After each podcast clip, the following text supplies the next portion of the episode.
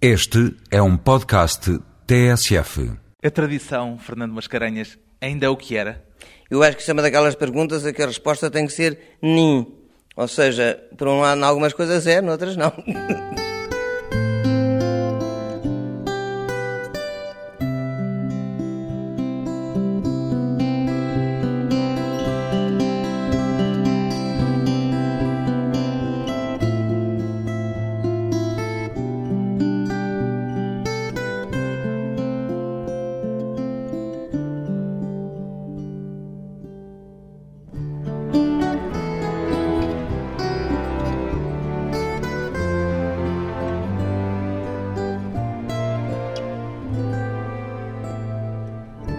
Mascarenhas, 58 anos, aristocrata. Se não tivesse nascido numa família nobre, seria ainda assim a mesma pessoa que é hoje, Fernando Mascarenhas?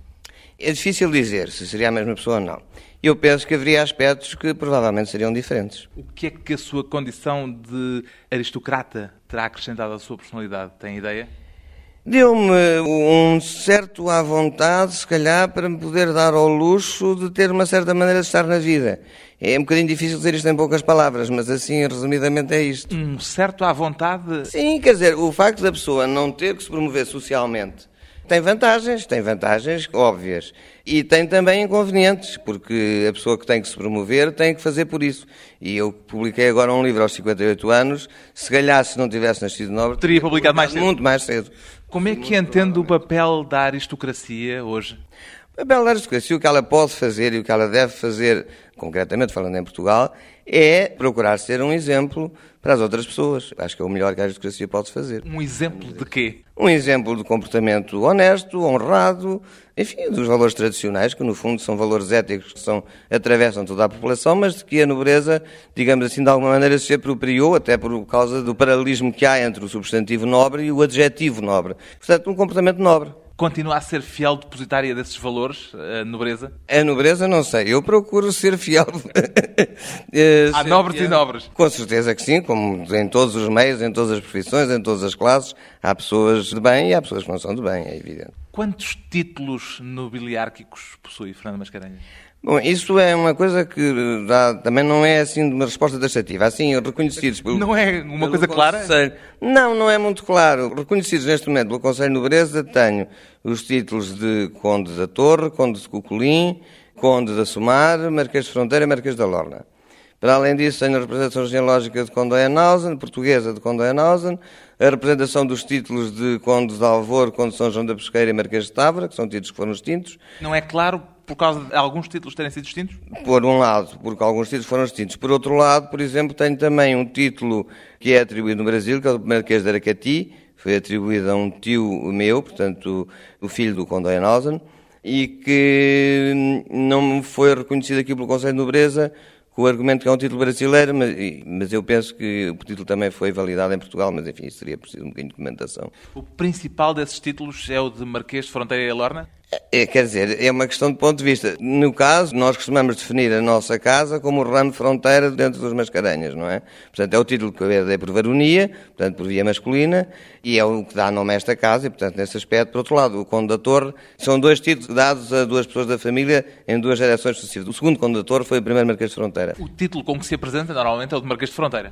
Eu apresento-me o menos possível, mas uh, com que me costumam tratar, até porque o meu pai era muito conhecido como Marquês de Fronteira, de facto é o título com que as pessoas costumam usar. É. Consta até que é muito parecido fisicamente com o primeiro Marquês de Fronteira, é assim? Há algumas parecenças, pelo menos com o retrato em estuque que está na sala das batalhas. Há de facto várias parecenças, só me falta, basicamente falta-me o bigode. E sente-se portador desse passado? Sim, sinto, com certeza. Em que sentido, de que modo? No modo em que, para já, desde pequeno, fui eh, educado a ter presente, digamos assim, a essência desse passado. De que esse passado me conferiu alguns privilégios e, portanto, me dá também algumas obrigações. Sente-se de alguma forma em diálogo com os seus antepassados? Sim, por vezes. Há momentos em que sim. Eu, por exemplo, às vezes estou na sala das batalhas, quando estou nos colóquios que nós organizamos, e às vezes fico em frente do retrato do primeiro marquês e às vezes converso com ele. Conversa com ele? Imaginariamente, claro. Como escrevi também uma história, aliás, a conversar com a minha outra, uma outra avó, a Marquesa da Lorna, eu também, isso aí escrevi mesmo um conto Alcipe. de uma conversa, Alcipe, exatamente. Escrevi mesmo um conto de uma conversa imaginária com ela. E essas conversas imaginárias são conversas com o fantasma? São conversas do passado ou deste presente? Ah, são das duas coisas, é evidente, são justamente da conjunção, são conversas que ocorrem no presente, sim, têm a ver com o presente e com o passado. Enfim. Foi esse primeiro Marquês de Fronteira que construiu este palácio? Foi, sim senhor, exatamente. Foi ele que mandou fazer esta casa e pensa-se que o programa iconográfico da casa terá sido em grande parte, pelo menos, definido por ele. que mais sente que tem em comum com ele, para além dessas semelhanças fisionómicas? Bom, o gosto sem dúvida pela arte, isso é evidente, e o gosto que tenho por esta casa, de que ele, obviamente, tendo mandado fazer, também há de ter gostado muito dela. E nesse aspecto temos com certeza um amor por esta casa em comum. Esse gosto pela arte é aquilo que o motiva mais no seu cotidiano? Não poderia dizer isso, quer dizer, o gosto pela arte, o gosto pela literatura, pela poesia, por muitas outras coisas, pela música. É muito difícil de definir o que é que motiva no cotidiano. Nós estamos cá, estamos vivos, tem que se fazer alguma coisa e faz o melhor que se pode e o menos incomodamente possível. Sempre com noção de que há uma memória para preservar? Sim, com certeza. Eu tenho, para mim é muito claro que não vale a pena as pessoas andarem a correr atrás do presente, porque o presente está constantemente a passar e, portanto, nunca se agarra. E o que é preciso é ter os pés fincados no passado e ter os olhos postos no futuro. É essa memória o património que pretende transmitir ao seu sucessor? Sem dúvida, também, quer dizer, quer de um ponto de vista ético, quer de um ponto de vista de preservação de património material, enfim, corporizado em, em coisas materiais. As coisas materiais são as principais ou as mais importantes são de outra ordem?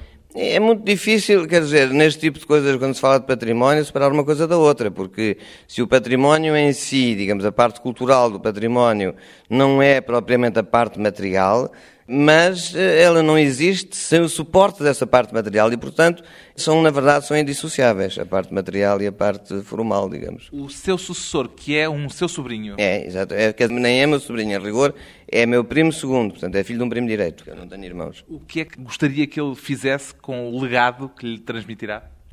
O que eu gostaria que ele fizesse era que, por um lado, que enfim, que conseguisse incorporar em si e adaptar a si próprio, digamos assim, esse testemunho que eu lhe deixei, escrito, nomeadamente, neste livro que publiquei agora. E para além disso, o que eu gostaria é que ele seja ele mesmo bem porque não se pode conservar nada nem fazer nada se não estivermos bem connosco próprios e com o mundo. E, portanto, era isso que eu gostaria, que ele estivesse bem com ele e com o mundo. Pois bem, o continuador desta memória familiar, o futuro Marquês de Fronteira, é o destinatário do Sermão ao Meu Sucessor, que Fernando Mascarenhas escreveu e publica agora em livro, um sermão, portanto, que já não é apenas para o seu sucessor. A quem mais se destina ele a partir do momento agora em que está publicado? Olha, eu diria que este sermão, quer dizer, que aliás são quatro textos, em verdade, embora se chame Sermão Meu Sucessor. Os dois sermões, mas sobretudo o primeiro, se destinam a toda a gente, quer dizer, qualquer pessoa, são coisas que podem interessar a qualquer pessoa e mesmo a crianças, o que é que foi escrito para um miúdo, embora de 8 anos talvez seja um pouco exagerado, mas uma criança de 10, 11, 12 anos pode com certeza ler aquilo, é genérico para qualquer pessoa. Depois o segundo sermão é dedicado então mais especificamente ao património. E é uma coisa já mais especializada, digamos. Escreve no livro A Dado Passo que devemos temer, acima de tudo, duas coisas: a nossa estupidez e a nossa soberba. Qual das duas é mais frequente?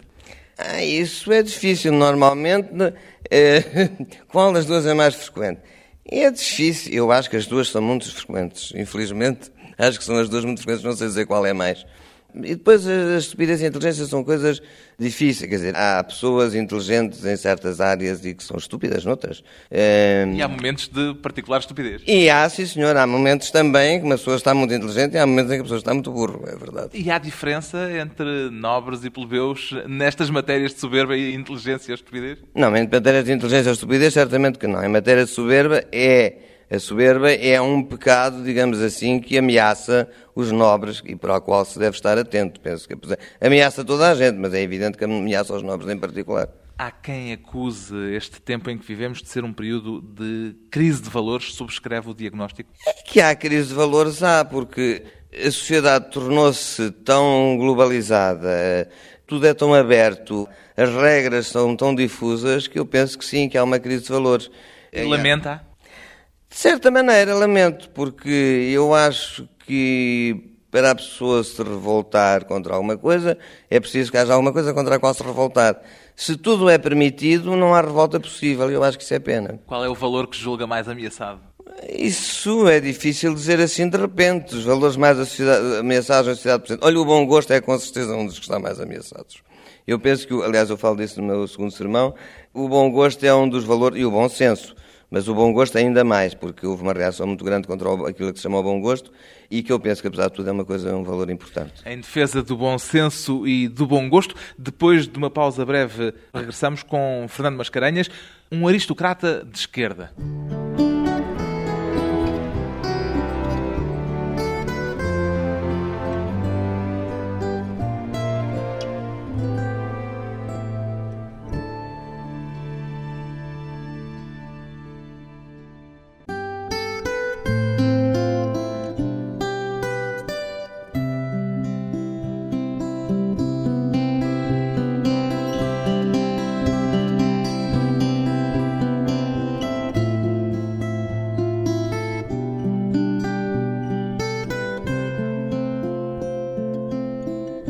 Regresso à conversa com Fernando Mascarenhas, Marquês de Fronteira e Alorna. Ainda há quem lhe chame o Marquês Vermelho, Fernando Mascarenhas? Bem, isso não sei. Já lhe chamaram?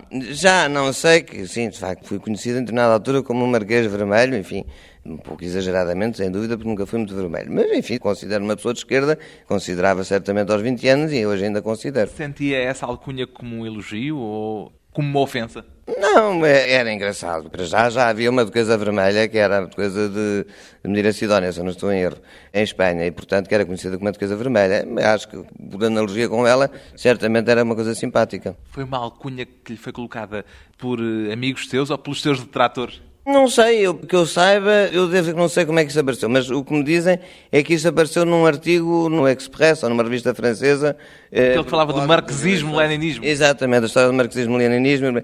Eu não sei se, eu francamente, é evidente que há um lado irónico na expressão Marquês Vermelho, é óbvio que sim, mas nunca me incomodou nem o Marquês nem o Vermelho, para dizer a verdade, nunca me incomodaram muito.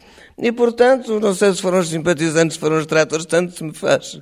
Ganhou a alcunha de Marquês Vermelho por ter aberto as portas deste seu palácio a reuniões clandestinas antes de 25 de Abril. Eram reuniões conspirativas ou simples tertúlias de amigos? Não, eram reuniões políticas, quer dizer, isto foi em 1969, no período pré-eleitoral, e eh, nessa altura, portanto, pediram-me para abrir as portas para fazer aqui umas reuniões, e houve de facto umas reuniões que foram interrompidas pela PID, portanto, eram reuniões públicas, não eram propriamente conspirativas, embora depois, nessas reuniões que, digamos, grande, que ficou interrompida, ficou depois um grupo de pessoas que ficou, enfim, numa atividade talvez mais conspirativa, mas, enfim, basicamente eram... Participava diretamente delas ou era apenas o anfitrião? Não, assisti essa, e assisti porque me convidaram para assistir, porque preparava-me, porque era um jovem de 24 anos e, portanto, não me preparava para assistir essa parte, depois ficaram só um grupo restrito, preparava-me para me retirar e deixar as pessoas reunirem tranquilamente, tiveram a gentileza de me convidar para assistir e eu assisti, mas, claro, não participei, não ia, estive caladinho. Foi esse envolvimento político que lhe valeu a atenção da PIDE? Foi, sem dúvida, sim. Chegou a ser interrogado, nunca chegou a ser preso? Não, fui detido uma vez numa coisa estudantil, uma vez que ia para a cantina, fui detido. Eu tinha passado com o carro, a história é engraçada, eu tinha passado com o carro, tínhamos ido despedir de um amigo ao aeroporto, soubemos que havia lá confusão na universidade, quando passei no carro ali assim, em direção ao Hospital Santa Maria, a subir ali as Forças Armadas, a das Forças Armadas, Ali no cruzamento estava um carro da polícia, dizia que não se podia passar, nós seguimos em frente, parámos para saber como é que havíamos de ir, o carro da polícia saiu e nós então viemos por esse caminho. E quando cheguei à porta da cantina, o polícia, o oficial que estava lá, disse, o senhor não foi aquele senhor que eu disse há bocadinho que não podia passar? Eu disse, foi, mas o senhor saiu, levem esse senhor. E pronto, levaram-me, meteram-me num jeep, depois fui pouco... Muito... Aí tinha pouco de política, essa situação? Não, sim, pouco de política, mas política, em todo caso, só a nível estudantil, dos processos estudantis. E depois fomos para os calabouços do Governo Civil, felizmente, estávamos com imenso medo de ir para rápido, mas não. Dessa vez fomos para o Governo Civil. E ficámos lá até à meia-noite, ou não sei o quê, lá nos fotografaram e fiscaram e não sei o quê, e depois mandaram-nos embora. E à PID fui três vezes, fui, tive interrogatórios na PID, mas enfim, sempre relativamente suaves, embora não é que seja uma coisa agradável, mas enfim. Não... Qual foi o momento mais inquietante que viveu nesses interrogatórios, nessas situações? Eh, olha, quer dizer, houve momentos difíceis, quando a pressão era muito grande é difícil estar a dizer exatamente, mas eles oscilavam aquela técnica que a gente vê muito nos filmes americanos, o polícia bom e do polícia mau. E havia, de facto, dois agentes que faziam, num dos interrogatórios, lembro muito bem, havia um que dizia assim, ah, o senhor Polar pode ter reuniões, pode ter quem quiser na sua casa, ninguém se importa nada. Mas tem que nos dizer, depois vinha o outro, mas tem que nos dizer quem é que lhe pediu para não quê. E olha, eu lá fui tentando escapar àquela pressão como pude, fazendo muito parvo, a maior parte das vezes, que era a absolução possível. E pronto, eles chegaram a ameaçar-me, inclusive, que era uma coisa que eu gostava muito de fazer, chegaram a ameaçar chamar a minha mãe para interrogatórios. Mas a minha mãe, que é uma pessoa destemidíssima, e eu disse logo, ai, mas com certeza, faz um favor, que ela gosta imenso de cá vir. Nunca chegou e, a ir. Aí desistiram, evidentemente, perante essa vontade, eles desistiram completamente. Conta até que chegou a levar para um desses interrogatórios um livro com a possibilidade pois. de vir eventualmente até a ser preso. Exato. Eu, para já, a primeira vez que fui, não sabia como é que era e, portanto, estive à espera uma hora ou uma hora e meia numa sala, nessa primeira vez foi do Serviço de Imigração, parece-me ainda. E, portanto, da segunda vez, como já sabia que ia para ali para estar um bom bocado a esperar, levei um livro. Dessa ah, não vez. era para a eventualidade de ser preso? Não, mas também ponderei isso, porque depois fui lá, isso dessa vez fui lá para uma sala qualquer, que tinha uma secretária, uma cadeira ou duas, e depois de vez em quando aparecia lá o agente. E eu então perguntar, mas estava exatamente já a contemplar a possibilidade de ir dali para Caxias, e então, mas sei que agora perguntei ao agente, olha, diga-me lá, e Caxias tem vista para o mar? Ele depois lá me explicou que havia umas zonas que tinham, outras que não, e não sei o quê. Lembra-se de que livro levou? Lembro-me lembro que eram umas peças de teatro do João Giraudo, creio eu. E foi de Cadillac para António Maria Cardoso? Fui, nessa altura tínhamos um Cadillac, tinha sido o meu pai, para quê? Para marcar território? Não, porque normalmente quando andava em Lisboa assim, também de alguma maneira, provavelmente, quer dizer, claro, não, já não me lembro para dizer a verdade, mas possivelmente também. Tinha um certo panache, chegar rápido de... Apesar desse envolvimento, depois do 25 de Abril, acabou por procurar refúgio fora do país. Sentia-se ou sentiu-se ameaçado pela Revolução em algum momento? Sim, sem dúvida nenhuma. Quer dizer, houve momentos na Revolução. Já tive, recebi a informação de que não poderia sair do país. Depois se verificou não ser correta. Mas foi muito difícil descobrir que era correta ou não. E é evidente, a partir do momento em que me disseram que eu eventualmente poderia não sair do país, o meu pensamento não foi outro se não sair, não é? Quer dizer, pronto, isso não. Eu, não, eu quando fiz, quando colaborei nas coisas políticas, antes do 25 de Abril, tinha perfeita consciência que não ia ter benefício pessoal nenhum e podia acontecer, vir a ter muitas chatices. Isso nunca me impediu de fazer aquilo que me parecia certo. E acho que fiz bem, e portanto, realmente depois, pronto, mas estava, a revolução estava feita, depois o país que fizesse aquilo que entendesse, eu se sentia mal, vinha-me embora, e isso tive poucos tempos. Tive, Quanto tempo esteve fora? Tive entre junho e dezembro de 75. Voltei a seguir ao 25 de novembro, voltei para o Natal, vim passar o Natal a casa. Tive seis meses, não chegou a seis meses. A memória da sua família registra um momento trágico, a decapitação dos Távoras.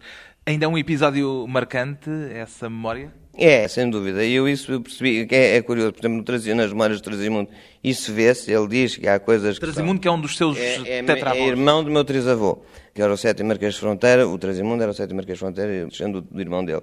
E realmente ele fala disso, e eu penso que sim continua isso presente. Há certos conceitos, por exemplo, da distância no poder. Era isso mesmo. Perguntei-lhe isto porque, na sequência daquilo que estávamos a dizer, isso implica também uma distância em relação ao poder que continua a cultivar, presumo. Continua, sim, senhor, continua a cultivar. Apesar das tentações de participação na vida política, aqui e ali. Sim, infelizmente as tentações de participação nunca foram muito próximas de poder.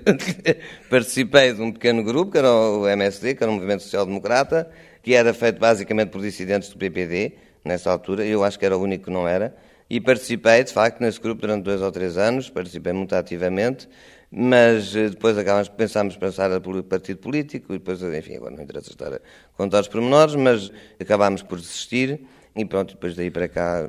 As tentações desvaneceram-se? Não, não posso dizer que tenham desvanecido completamente, porque a política tem sempre qualquer coisa de aliciante, mas... Pergunto-lhe isto porque aqui há tempos dizia que ainda gostava de dar um pezinho um dia destes. Disse, disse, disse. Eu recentemente numa entrevista disse que me parecia que esse pé estava cada vez mais longínquo. Mas nunca se sabe, quer dizer, pode haver, podem surgir circunstâncias, e espero que não, porque talvez seja mau sinal se surgirem, mas podem surgir circunstâncias em que eu sucumba a esse apelo da política, mas eh, eu penso que não é muito provável. Como é que vê hoje o país deprimido, como se tem dito ultimamente? Eu vejo o país deprimido, isso vejo. Quer dizer, se essa depressão é necessária para o país se curar, talvez, não sei, vamos ver. Eu espero é que resulte, pelo menos que, de facto, que esta fase difícil que estamos a passar, resulte efetivamente num saneamento das finanças que nos permita ser a base de uma futura prosperidade. Agora, se passarmos por isto tudo e nem sequer isso se consegue, então é uma tragédia. As Mas grandes... que sim, façamos votos que sim, que resulte. As grandes incógnitas que o futuro nos reserva e nos põe à frente. Depois de mais uma curta interrupção, vamos voltar à conversa com o Marquês de Fronteira e Lorna. Direitos e obrigações da aristocracia.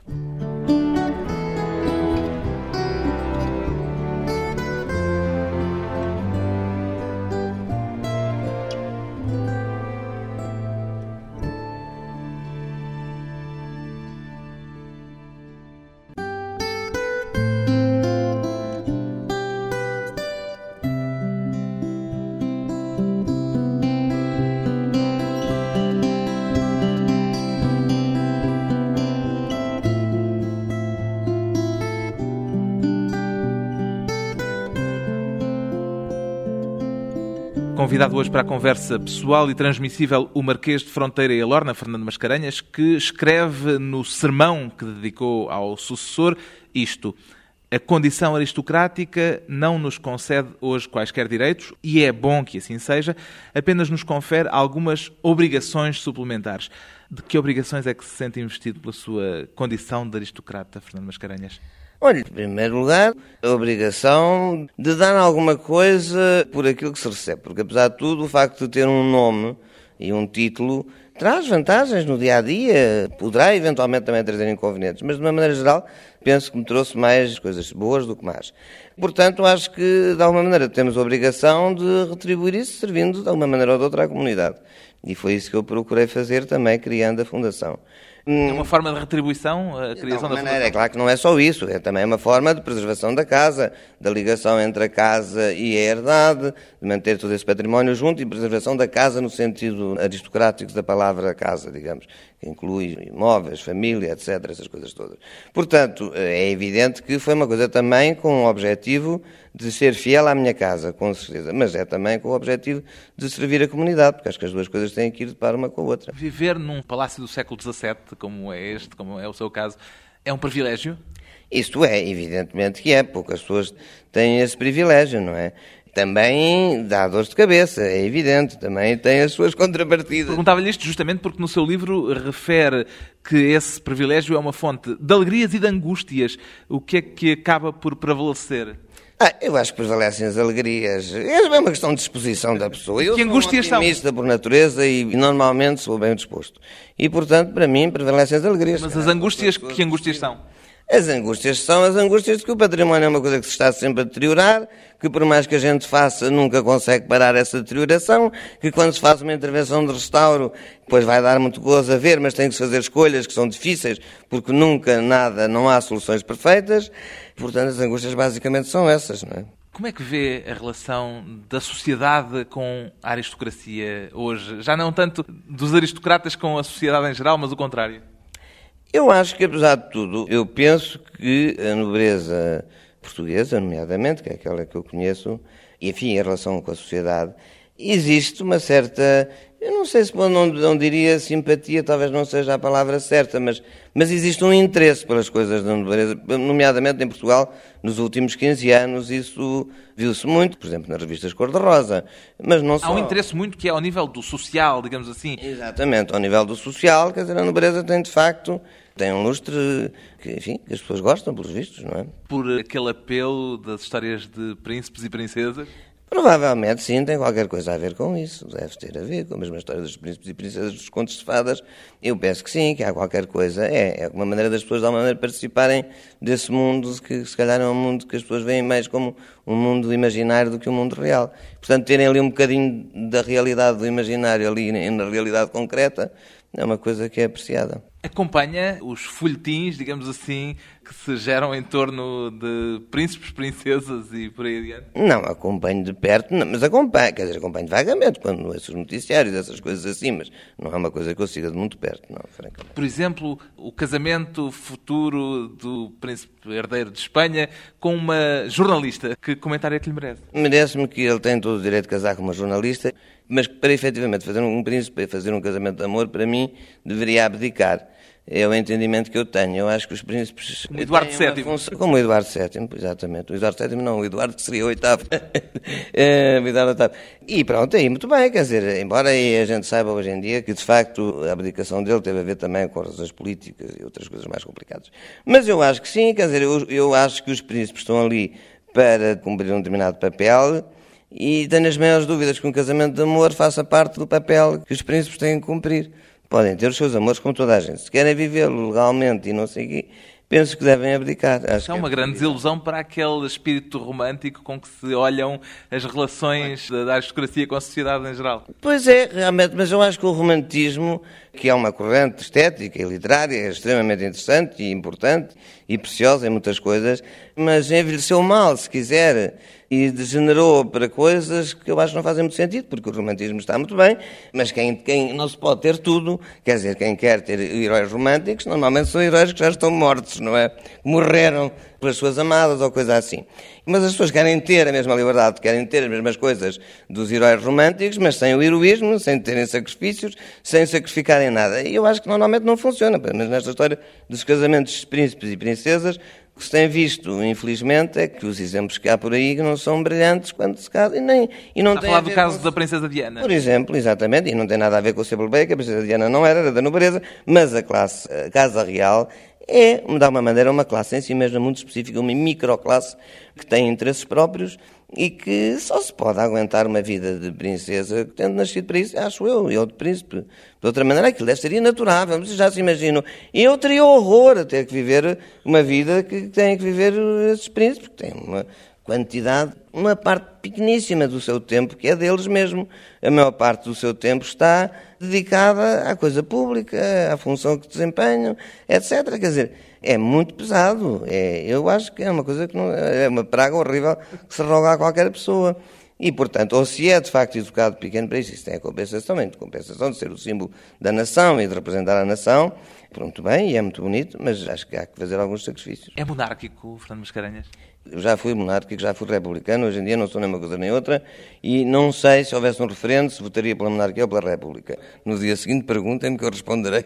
Mas por indefinição, por eh, dificuldade de escolha? Acho que há vantagens na república, há vantagens na monarquia. A república, para mim, tem a vantagem de se escolher o chefe de Estado, parece-me correto, de um ponto de vista ético, que os cidadãos tenham a possibilidade de escolher o chefe de Estado, mas a monarquia tem a vantagem de que o chefe de Estado é educado para isso ao longo de toda a sua vida para desempenhar esse papel, o que também tem vantagens consideráveis. Depois acho que a monarquia tem também vantagens de caráter estético, normalmente há uma ligação, uma tradição estética, etc., em que acho que a monarquia leva alguma vantagem sobre a república, embora haja repúblicas com bom gosto, é evidente. Já disse em tempos que o seu maior defeito, ou um dos maiores defeitos, é a preguiça, ainda é? Não, eu, olha, eu fiquei muito surpreendido quando fiz essa entrevista à Espiral do Tempo, e me deram aquela coisa de definição de eu escolhi a preguiça. Houve dois amigos meus que me disseram assim: preguiça, mas tu não és nada preguiçoso. Eu disse: olha, eu não sei, eu estou. Fiquei espantadíssimo porque eu toda a vida me tive por preguiçoso. Agora, olha, já não sei, estou baralhado. Já foi professor de filosofia, por exemplo? Eu já dei aulas na Universidade de Évora. Sim, de várias coisas, mas de filosofia da história, basicamente. Isto era para lhe perguntar porquê é que se empenha em tudo isso quando podia não fazer nada? Porque acho que as pessoas têm que fazer alguma coisa na vida, além disso não fazer nada é chato. Não é nada fácil não fazer nada. Não Isto é a pergunta que se faz, é quem faz muita coisa, quem, quem tem obrigações. Julga que não fazer nada é facílimo, mas não é bem assim. Não é bem assim. E, portanto, é bom a gente fazer alguma coisa, até porque não fazer nada convida à depressão e essas coisas assim não é muito saudável. Tem os seus perigos, é preciso saber muito para se conseguir viver não fazendo nada. Eu não sei se sei assim tanto como isso. Em todo caso, fazer sem pressas é um dos seus lemas. Ah, isso sim, com certeza, fazer sem pressa. Se houver tempo para fazer, faz, mas para fazer as coisas, fazer, eu acho que para mim é fazer sem pressas. Eu já tive essa ansiedade também de fazer as coisas, mas havia qualquer coisa que não jogava comigo e havia de facto uma maneira diferente que eu sentia que estava em relação às pessoas da minha geração, que eu sentia uma tranquilidade. E é isso, por exemplo, isso talvez tenha a ver com o facto de ter nascido num determinado meio social que me tenha dado essa tranquilidade e não ter uma pressa muito grande em afirmar. Felizmente consegui chegar até ao ponto de ter hoje um livro escrito um livrinho pequenino, para dizer a verdade, não é, não é, não é, mas pronto, mas é bonito, eu acho que, que o que lá está está mais ou menos bem dito. Enfim. A aristocracia é uma forma de visão de longo prazo? Ah, eu acho que sim, que é uma das coisas que caracterizam a nobreza é ver as coisas de uma maneira geral a mais longo prazo, porque uma pessoa que é parte de uma casa nobre tem que sempre pensar em termos de futuro, nunca pensa em termos, mas a tendência natural, cultural, digamos assim, a cultura é para se pensar em termos de futuro e de projeção a longo prazo e não do imediato. Era por essa ausência de pressas que dava aos seus alunos a possibilidade de fazerem exames sem tempo limite? Também, também, porque mas era mais por outro aspecto, é porque o que me interessava não era ali assim uma competição quem é que fazia as coisas mais depressa, o que me interessava era que fizessem bem feito. E eu deixava-os consultar tudo aquilo que eles Chegaram a ir para os cafés para concluir o exame. E para a minha casa, eu não, eu, eu, pior do que isso, eu cheguei a ser proibido de fazer exames fora das instalações universitárias ao fim de oito anos. Também foi na altura em que eu já estava para me vir embora. Não foi grave, mas cheguei a ser proibido de fazer exame. Fazia. E eu levava os alunos para o restaurante, levava-os para a minha casa, quando tinha casa, às vezes em casa dos próprios alunos. Por aí ficámos, eu não lhes dava o tempo que eles quisessem, levavam o tempo que quisessem a fazer os testes. Não, aquilo não é, o que me interessava era saber, e eu, eu dizia assim, pelo menos, enquanto eles estão aqui a fazer, estão a pensar no assunto. Coisa que provavelmente, quando forem para casa e ao longo do, do ano, não pensaram. Mas aqui, estas horas que aqui estão, eles têm que pensar nisto. E acho que isso já não é mau. O que é que gostaria de transmitir de si aos vindouros, Fernando Mascarenhas? Eu sei lá, é tão difícil dizer isso. Olha, acho que aquilo que eu gostaria de transmitir basicamente está no meu sermão, que é uma determinada maneira de estar na vida e que acho que as pessoas muitas vezes são infelizes sem necessidade. Não sei, isso, estas coisas é um bocado uma questão de sorte, o feitio com que se nasce, mas realmente eu acho que se pode viver, as pessoas poderiam viver, e viveriam certamente muito melhor se fossem menos defensivas. Eu bem sei que às vezes quando a gente apanha pancada, a pancada dói muito, mas apesar de tudo, há coisas simples como uma boa educação. É uma, e a educação, boa educação não quer dizer que seja uma educação muito formal. A pessoa dar os bons dias, a pessoa gostar de ser simpático, tornar a vida dos outros mais agradável e, consequentemente, a nossa. É que uma coisa vai necessariamente com a outra. Se nós formos infelizes, os que estão à nossa volta também não podem ser felizes. E se os que estiverem à nossa volta forem infelizes, se a gente os tratar mal, nós também não nos podemos estar. Portanto, é procurar estar bem consigo próprio e com os outros, acho que é. Desejos também expressos no livro que o Marquês de Fronteira escreveu, a pensar no sobrinho, o Sermão ao Meu Sucessor, de Fernando Mascarenhas, editado pelas publicações Dom Quixote.